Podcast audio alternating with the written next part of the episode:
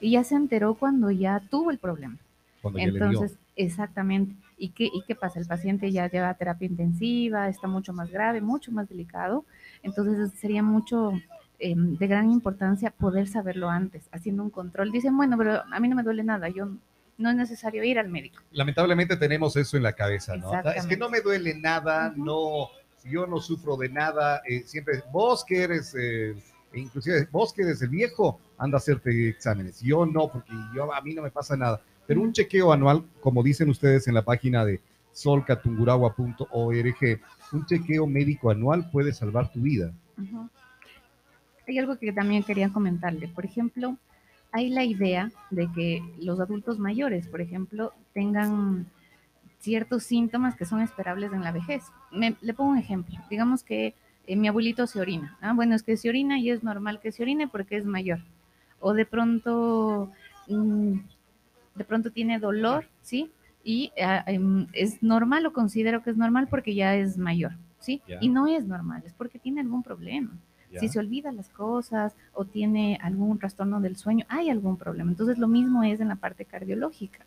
Por ejemplo, hay pacientes que tienen sangrado nasal o la parte blanquita del ojo se pone roja. Esos son derrames no cerebrales, obviamente, pero son derrames que se están presentando por una posible hipertensión que yo lo tomo de algo banal. Digamos, a mí me sangró la nariz, ah, bueno, de pronto no pasa nada, pero sí hay algo más, no es normal. O sea, no es normal si va con los, las venitas de estas rojas en los ojos, al, Puede ser que Ya. está con su igual si tiene un sangrado nasal, es preferible eh, hacerse chequeos.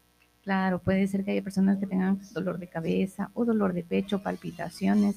Y bueno, me pasó y, no consulto. Y en realidad hay un cuadro detrás que yo creo que dentro de la prevención podemos tener incluso un costo mucho menor que cuando una persona ya se agrava, se hospitaliza, termina en terapia intensiva y la suma de dinero eh, es mucho más grave.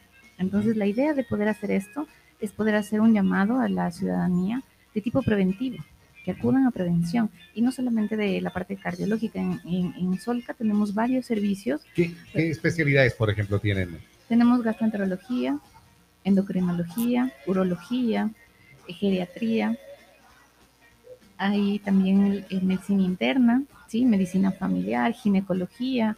Entonces hay varias, varias especialidades donde podemos acudir, hacernos un control y poder determinar si es que requerimos de algún tratamiento específico. Eh, eh, eh, en lo oncológico, ¿ustedes les ayudan también con cirugías acá? Sí, contamos eh, recientemente con el servicio de cirugía general. Ya. Como hospital eh, oncológico de especialidades tenemos cirugía oncológica. Excelente, también, familia Mazari. Vamos y con el canal. área de oncología. Ya, perfecto. Entonces, ¿y cómo puede la gente acceder a, qué sé, eh, hacerse, eh, la- las mujeres, por ejemplo, que tienen que hacerse estos eh, papanicolaos y esto, así, el servicio de gine- eh, ginecología lo tienen en Solca. ¿Cómo acceden a, a un turno una, una mujer para Particular. poder hacerse esto? Bueno, primero quisiera comentar el costo. Allá. El, el costo de la consulta de todas las especialidades es de 10 dólares, que es un costo muy accesible. Sea la que sea. Sí, Ya. es muy accesible eh, con relación a otros centros de salud, porque Solca no tiene fines de lucro. Entonces, nos interesa mucho que eh, pues la gente pueda eh, acudir y obviamente también podamos ayudarle dentro de, los, de las especialidades de los servicios que nosotros brindamos. Porque obviamente aparte de la, de la consulta, tenemos también el servicio de imágenes, tenemos el servicio de laboratorio clínico, entonces los costos son mucho más accesibles con relación a otros centros de salud. Ya. Eh, Entonces las personas, perdón, entonces las personas este, pueden eh, acudir, no es necesario que hayan tenido una historia clínica, acudir, pagar su ah, eso justo consulta. que quería saber. Sí. No es necesario tener una historia clínica previa ahí. No, Puedes- probablemente el momento en que sí sea Ya. la atención haya que abrir. Ya le van generando y todo. Claro, le van a generar. Ahora, eh, clínica. 10 dólares la consulta. Voy donde la doctora Andrea Guevara y dice, no, pero para poder hacer esto necesitamos hacer un electrocardiograma. Ujú. ¿Qué costo tiene esto? ¿O, o- o está, cómo, cómo funciona ahí? Mm, El costo del electrocardiograma es de 16 dólares, que también es un costo bastante accesible. Em, y bueno, dependiendo O sea, de cada hablemos de que son paciente. 26 dólares y ya me revisaría. eh, Claro, igual no todos los pacientes requieren electrocardiograma, Ah, dependiendo del estado, ¿no? Cada paciente, eh, dependiendo su condición, como yo les comentaba, los antecedentes, del peso, la- el motivo de consulta, pues nosotros decidimos si es que requieren algún examen complementario o no. O sea, ahí, eh, dependiendo entonces si es necesario un examen, ustedes lo van solicitando y esto. Pero la, la gente, eh, qué sé, de pronto llega a alguna dolencia, ¿qué, qué dolor puede eh, indicar que es necesario hacer un electrocardiograma? Bueno. ¿O qué molestia debe sentir la persona? Porque yo llego y digo, doctora, mira, estoy así, que con mal, y me dice, ay, ay, ay, pero solo tómate esto y sin un chequeo. claro, entonces digo, ¿y, y cómo? Claro, claro. Lo que pasa es que eh, Porque siempre nos encontramos con médicos, pero de Correcto. todo un poco, ¿no? Bueno, em, tomen en cuenta que los exámenes se solicitan en base al paciente. Cada paciente es un universo. Entonces puede ser que un paciente necesite y otro no. ¿Por qué? Porque hay em, trastornos emocionales que se mezclan mucho con la parte física. Y eso también hay que tomarlo en cuenta. Entonces hay trastornos de ansiedad, por ejemplo, trastornos de depresión que se presentan dentro de la parte física, o sea, es emocional y, y lo, y lo representa el cuerpo. Por ejemplo, hay personas que tienen estrés y tienen pérdida del cabello, baja de peso y no es algo físico, es algo emocional. Palpitaciones, hay gente, yo tengo muchas consultas de esto, de que tienen palpitaciones y se les hace todos los estudios, exámenes de sangre, electrocardiograma y físicamente están bien, es su trastorno emocional. Y ahí, conversando con el paciente, bueno, y, hay algo que le moleste, cuente, me pasó algo más, y muchos se, se rompen y se ponen a llorar, sí, doctora, mire, pasó esto, y ahí es cuando uno recién este, toma en cuenta esa parte. Laura en América, que pase el desgraciado. Ah, Ah, claro. claro. Entonces, em, yo ahora lo que estoy haciendo es tratando de implementar las dos cosas, ¿no? O sea, la parte física y también la parte emocional. Y también hay algo que le está molestando en casa, de pronto una ruptura amorosa, algo que pasó, y en algunos casos sí, otros no.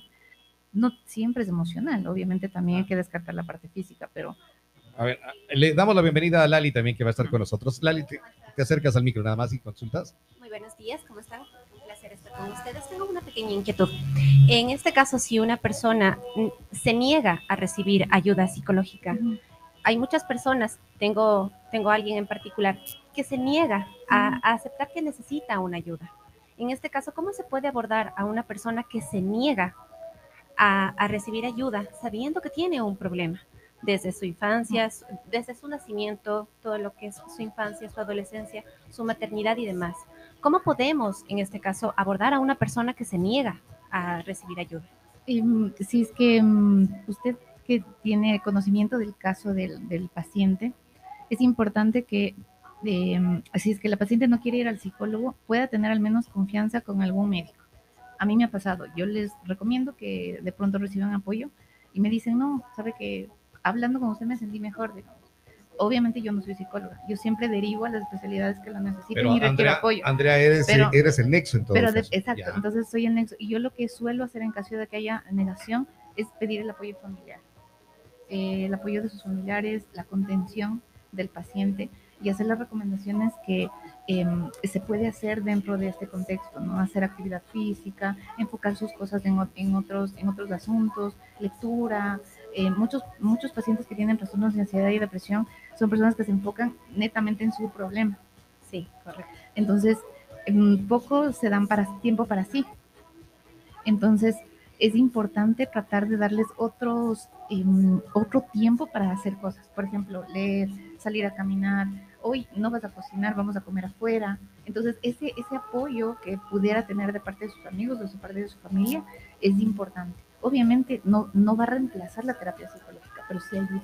Y el paciente de a poquito va mejorando y después va aceptando y dice, no, no, sí me sentí mejor, voy a ir a psicología. Pero hay que apoyarle de esa manera. Hay que ir eh, dándose un pequeño paso. Y eh, es algo importante de lo que dicen, ¿no? Justamente el apoyarse con la familia, ¿sí? El apoyo familiar es fundamental en los casos específicos de ley. Bueno, eh, a ver, Andrea, ¿qué más nos puede apoyar Sol Catungurahua? Geriatría con los adultos mayores. Con los adultos mayores, sí. En realidad es una especialidad que no se conoce. Realmente uno dice, le voy a llevar con el geriatra y dicen, ¿Qué ¿y qué? ¿y qué es esto? Sí. La verdad que, como les comentaba, mucha gente piensa que hay trastornos en el adulto mayor y que creemos que son normales. Y en realidad es una especialidad nueva que en Ecuador lamentablemente todavía no tiene el apoyo para poder ser atendido como tal.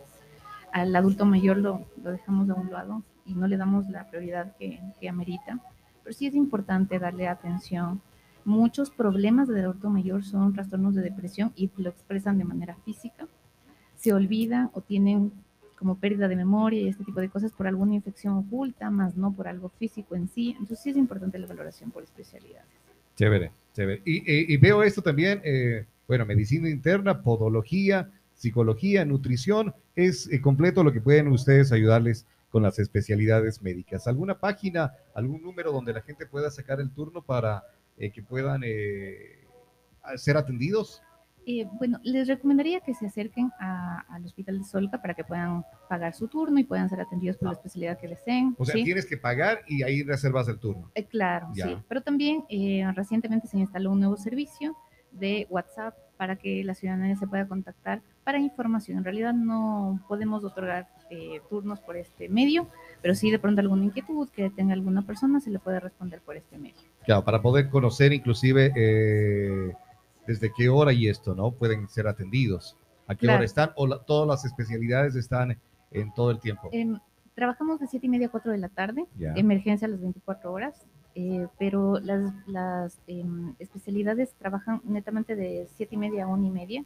Hay otras especialidades que trabajan hasta un poquito más tarde, que son las cuatro, pero la mayoría trabajan hasta la una y media. De igual, hay varios especialistas, así que todos podrán ser atendidos con mucha Em, con mucha calidez, que es lo importante. Chévere, son eh, años de experiencia, somos Solca Tunguragua, somos esperanza, es lo que dice Solca Núcleo de Tunguragua. Muchísimas gracias, eh, Andrea Guevara, que estuvo con nosotros. Ella es cardióloga, va a ayudarles ahora ustedes. Gracias, ustedes por la invitación. Ya, ahora que, ahora que estamos ya hablando, eh, qué, interesante aquello de poder conocer un lugar donde puedes acercarte. Por 10 dólares ya te atendieron, 10 dólares te atendieron. Eh, los exámenes igual me supongo son a bajos costos, ¿no? Sí, la verdad es que los costos son bastante accesibles. Y les quería comentar algo que me parece importante. Por favor. Solca tiene un servicio que se llama chequeo ejecutivo. Es un servicio donde eh, por, em, por, digamos, por un combo, ¿sí? Yo me puedo hacer varios exámenes. Por ejemplo, eh, me hago endoscopía, alta, baja, examen de tiroides, eh, un eco abdominal, eh, Papa Nicolau, por un monto, ¿sí? Puede ser tanto hospitalizado como ambulatorio, entonces ayuda a muchas personas a diagnosticar enfermedades a tiempo. No porque tenga algún problema, sino porque quiero diagnosticarnos. Ustedes recuerden que a partir de los 40 años hay que hacerse controles en varones de próstata, en mujeres de mamografía, como Mario. Entonces, muchas veces lo dejamos de lado y después cuando tenemos alguna repercusión gastamos mucho más de lo que invertimos en nuestra salud. Es importante que entonces este, estos chequeos que pueden hacerlos ahora. Veo que hay unos combos familiares también que pueden ir en familia y hacerse chequear. Claro, claro que sí. Em, en realidad el, servicio de chequeo ejecutivo está abierto para que ustedes lo puedan consultar y les puedan de pronto ayudar para que puedan ustedes eh, acceder sin, sin ningún problema. Listo, muchísimas gracias. Estuvo acá con nosotros Andrea Guevara desde Solca, Tunguragua. Nosotros seguimos con ustedes aquí en Retumba 100.9. Los éxitos